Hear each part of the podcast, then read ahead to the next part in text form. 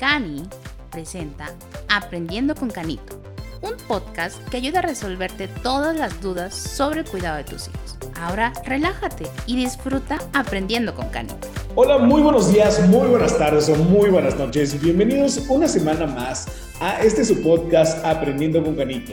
Es un gusto que nos acompañen como todos los miércoles, compartan este podcast con todas las personas que conozcan.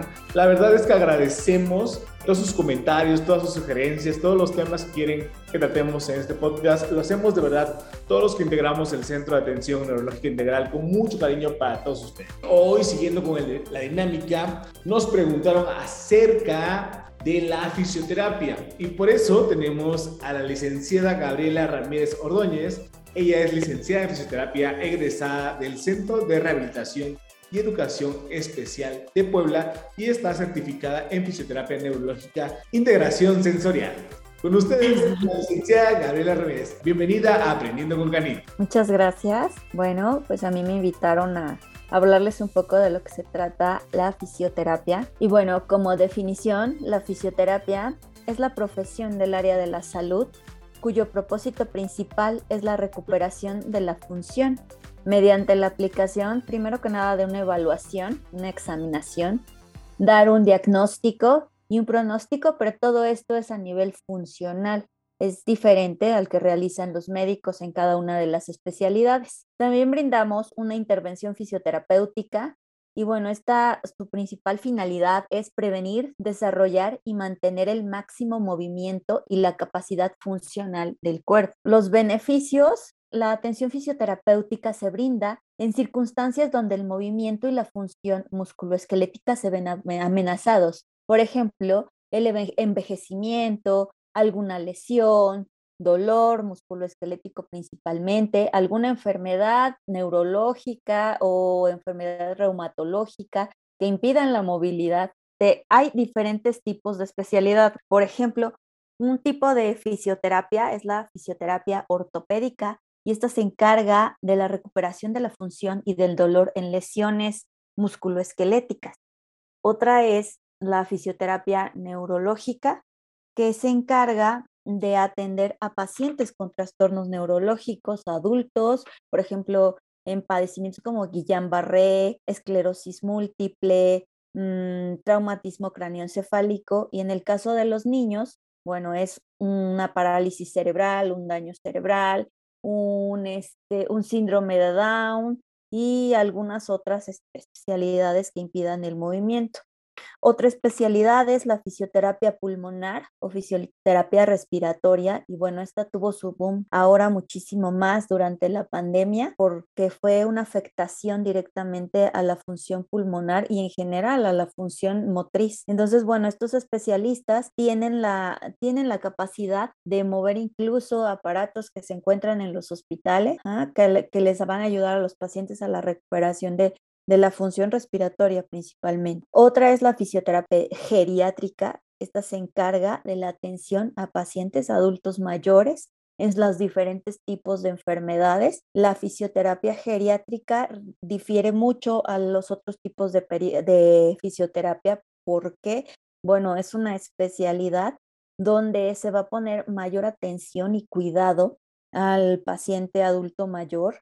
Tiene necesidades diferentes eh, se mueven muchísimo menos que una persona de 40, 50 años. Entonces, todas las aplicaciones que brinda el fisioterapeuta o tratamientos pues van encaminados a su edad y van a ayudar a que su función se recupere. Hay otra fisioterapia que es la de neurodesarrollo y bueno, otra rama este, muy importante de la fisioterapia es la ginecobstétrica y es súper interesante porque bueno, las mujeres, este, cuando después de que tenemos un bebé, pues nos pasan muchas cosas y la literatura las llamaba las enfermedades silenciosas, que decía que, bueno, se escapa la pipí y las mujeres no decíamos, ay, se me escapa la pipí, ¿no? Era, era como vergonzoso, ¿no? La única solución que había para eso, pues era la operación, una cirugía, ¿no?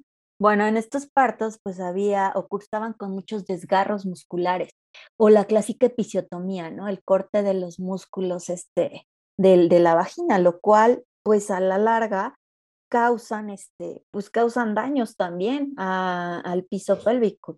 Entonces, este, pues las personas, las mujeres causaban, cursaban con ardor, cursaban con debilidad muscular, porque sabemos que todo corte a la musculatura genera debilidad muscular y todos se lo callaban, no decían nada, ¿no? Entonces, este, al paso del tiempo se fue haciendo investigación, ¿no? Las primeras rehabilitaciones ginecobstétricas se dieron como con ejercicios, los ejercicios de Kegel, que son para detener la, orina y después soltar, ¿no? Esto ayuda a, fortalecer esa área, pero después se dieron cuenta que no era el único músculo o el grupo de músculos que se tenía que fortalecer, sino que también se adentraron más en toda lo que es la faja abdominal y crearon una serie de ejercicios impresionantes para contener todas las vísceras y toda la debilidad muscular que deja el embarazo o que dejan las cesáreas, porque también las cesáreas a lo mejor no causan un daño en, vía vaginal, pero sí hay un daño en la pared abdominal. Entonces, este, bueno, hablando un poquito de mi experiencia personal, pues se me debilitó el abdomen, se me, se me hizo una hiperlordosis lumbar. Entonces yo no sufría jamás de eso y después de tener mi, cesárea, pues sí empecé a tener esa este, hiperlordosis lumbar.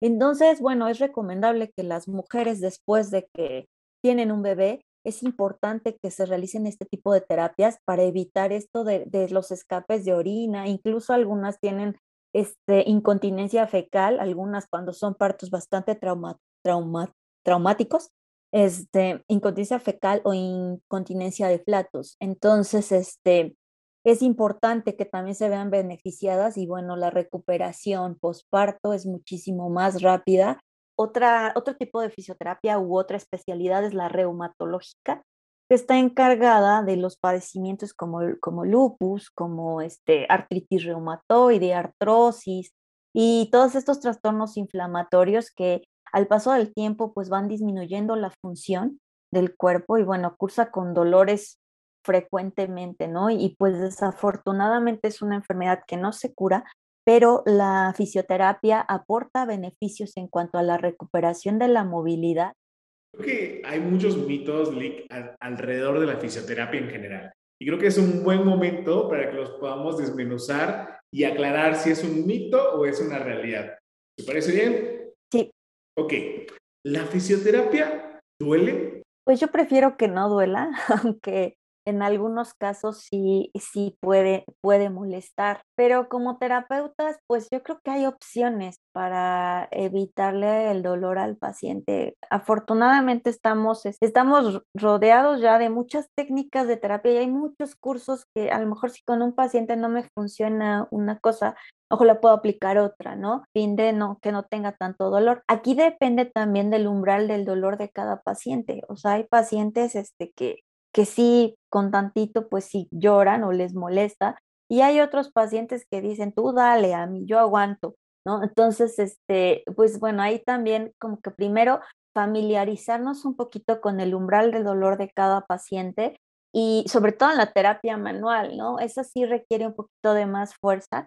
Y, este, y bueno, estar preguntándole constantemente al paciente, ¿esto le duele? ¿Podemos continuar o no? O en el caso de los, niños que no te hablan, pero sí te hacen una expresión de dolor al menos, ¿no? Entonces ya es cuando uno se da cuenta que están sufriendo y bueno, puedes, puedes regular, por supuesto que sí, la cantidad de dolor. Y por ejemplo, en el caso de niños o pacientes hipersensibles que hasta las etiquetas de la ropa les molesta, pues sí, ver otras opciones de, de, tratamiento. A lo mejor en ese caso regular primero la sensibilidad, que no les molesten las etiquetas de la ropa, que puedan usar unos jeans. Y entonces ya que regulaste esto, sí puedes a lo mejor ya aplicar otro tipo de, unos, unos estiramientos o algo así. depende de lo que el paciente necesite. ¿La fisioterapia solo sirve para tratar los músculos? Sí, sí ayuda, este, pero en el caso, por ejemplo, de un daño cerebral, pues estás tratando todo, ¿no? Estás tratando sensibilidad, estás tratando recuperación de la función, recuperación de la movilidad, el despertar del, o activación postural, estás, bueno, estás trabajando también muchas cosas. ¿La fisioterapia es únicamente para los deportistas?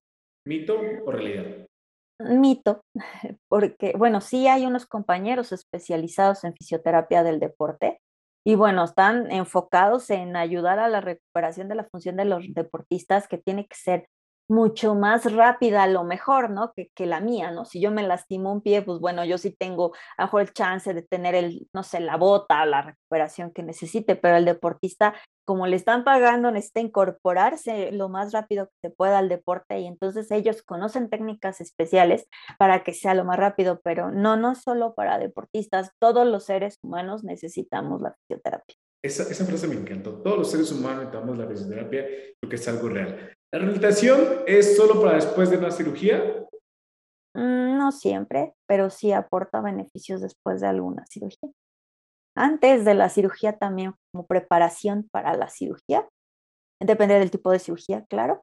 Por ejemplo, una torácica, si preparas a los músculos del tórax, a, todo lo, que es, o tener una buena capacidad respiratoria funcional antes de la cirugía y ellos van a entrar a una cirugía de tórax, no sé, una lobotomía o algo así, pues bueno, ya después de que salga de la cirugía, inmediatamente empiezas con la recuperación de la rehabilitación. La última y como de las más polémicas o, hasta un estereotipo.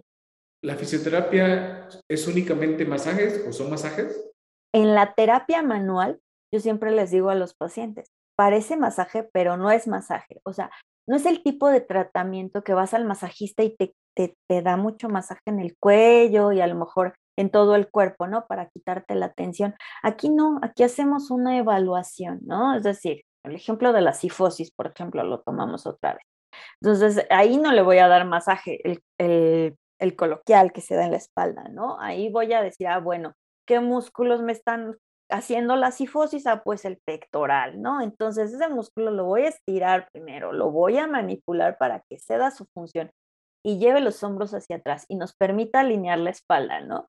Por ejemplo, es, yo les digo, parece masaje, pero no es masaje. ¿Por qué? Porque tiende a lo mejor a ser un poquito, em, pues un poquito diferente, ¿no? Un poquito fuerte combinado con estiramientos, combinado con este, con sí un masaje, pero el masaje tiene su técnica. Gracias por resolver nuestros mitos. Y algo muy importante y que trabajamos aquí en CAN, en el Centro de Atención Neurológica Integral, es la rehabilitación infantil, principalmente la rehabilitación neurológica. Cuéntenos de cómo esta rehabilitación es clave para el desarrollo de los niños. Pues sí, sí es muy importante. Por lo general, este, bueno, cuando un niño ya llega con un diagnóstico de daño cerebral o de parálisis cerebral, pues bueno, son niños que, conocemos que a lo mejor su vida va a ser en una silla de ruedas o su vida va a ser este, con poco movimiento, ¿no? Entonces, este, lo que ahí debemos de hacer es, este, primero mantenerla en la movilidad porque si dejamos a los niños sin movilidad, pues a veces la espasticidad o la tensión muscular es tan grande que no se van a poder ni poner ni una blusa, ni, ni un suéter, ni nada de eso. O sea, a los papás les va a costar trabajo vestir, ¿no? Este, por otro lado, eh, van, a, van a tener también complicaciones, a lo mejor como escaras, como otro tipo de, de este, situaciones que se dan por la falta de movimiento. Entonces, eh, la, fisioterapia neurológica aporta beneficios a esto. Por ejemplo, los niños con daño cerebral también tienden a tener una escoliosis impresionante, o sea, bastante marcada, los pies se van en punta. Entonces, este, son niños que a lo mejor más adelante, pues hasta estar sentados es incómodo porque están todos desalineados, ¿no? Este, ponerle unos zapatos ni se diga porque tienen el pie en punta, ¿no? Entonces, todas esas complicaciones sí debemos de, prevenirlas y bueno, tienen una mejor calidad de vida y se nota, el niño que es atendido, a pesar del daño cerebral, pues está alineado, eh, este, ha prevenido sus, este, sus complicaciones este, musculoesqueléticas. A nivel respiratorio está funcionando este, lo mejor posible, tiene mejor calidad de sueño. ¿Cómo es la, la importancia, la clave de que llevemos a nuestros niños con condiciones neurológicas a la fisioterapia, a la rehabilitación? Porque es clave para su desarrollo.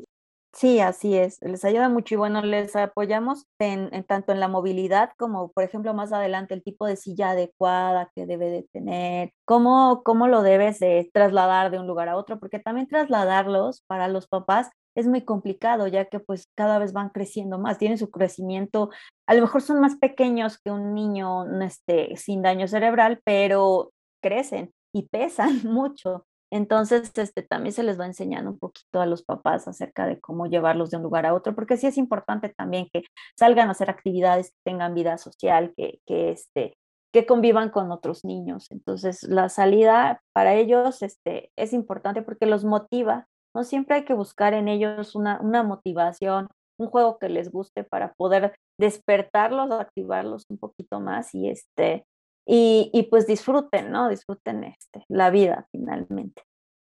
Ya actualmente la fisioterapia en México está agarrando mucho más fuerza y está trabajando de forma más integral al paciente. Sí, así es, y estamos trabajando también de forma integral con los médicos especialistas, que es algo muy padre, este, por ejemplo, poder trabajar con ustedes que tienen alguna especialidad, pues se hace un complemento, este, un equipo importante y bueno, se le, se le brinda al paciente atención pues más compleja. Es un trabajo en conjunto, definitivamente. Así es. Se nos ha ido el tiempo súper rápido, entonces quisiera pedirle sus conclusiones finales para todo nuestro auditorio que es importante que acudan al fisioterapeuta cuando lo necesiten, sobre todo si tienen niños, pues bueno, es, importante también atenderlos, ¿no? O sea, desde el pie plano que a lo mejor no le hacemos caso. Y bueno, desde bebés también, pues si, si checas a lo mejor en tu bebé que que a lo mejor nada más gatea con manitas y una pierna o, o, no sé, no controla el cuellito, cosas así, pues sí es importante que vayas este, a que le hagan una evaluación este, de neurodesarrollo para que, este, para que veas que todo está marchando bien, porque todo eso de verdad causa, causa problemas. Eh, me acuerdo que me, me llegó una niña, precisamente un caso que, que metía un piecito, y cuando le preguntó a la mamá los antecedentes me decía, es que ella solo gateaba con manitas y pierna, entonces justo el piecito este, que mete es el que con el que no gateaba. Y entonces, bueno, a la larga la niña pues le, le metía el pie, pero no solo eso, no se podía parar en un pie con esa pierna.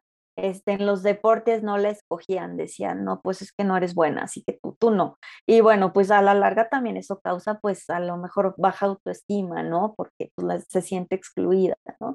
Y bueno, muchos casos que puedo que puedo comentar que aunque sea algo chiquito, o en el caso del dolor, por ejemplo, que dicen, ay, me duele mi hombro poquito, luego voy, pero luego no este, mm, se quieren curar en una sesión de terapia y pues no, no es una, son muchas, o sea, si lo atiendes de inicio, pues sí sales más rápido, pero, pero si no, pues, pues sí te tarda bastante. Muchísimas gracias, Lick Gaby, por estar con nosotros aquí en Aprenda con Juanito. Qué gusto y espero que regrese pronto. Muchas gracias. Como lo saben, pueden encontrar a licenciada Gaby Ramírez en el Centro de Atención Neurológica Integral. Es en la sucursal Puebla, en la sucursal Tlaxcala. Entonces, contáctenos por favor a través de nuestras redes sociales, eh, también a través de WhatsApp y teléfono. Nos vemos la próxima semana. Esto fue Aprendiendo con Canito. Buenas noches, buenos días, buenas tardes. Adiós. Gracias por aprender con Canito. Te invitamos a escucharnos la próxima semana. No olvides seguirnos en todas nuestras redes sociales. Nos encuentras en Facebook como Centro de Atención Neuropediátrica Integral y en Instagram como Cani Neuropediatra. Y escríbenos al WhatsApp al 22 11 85 64 85.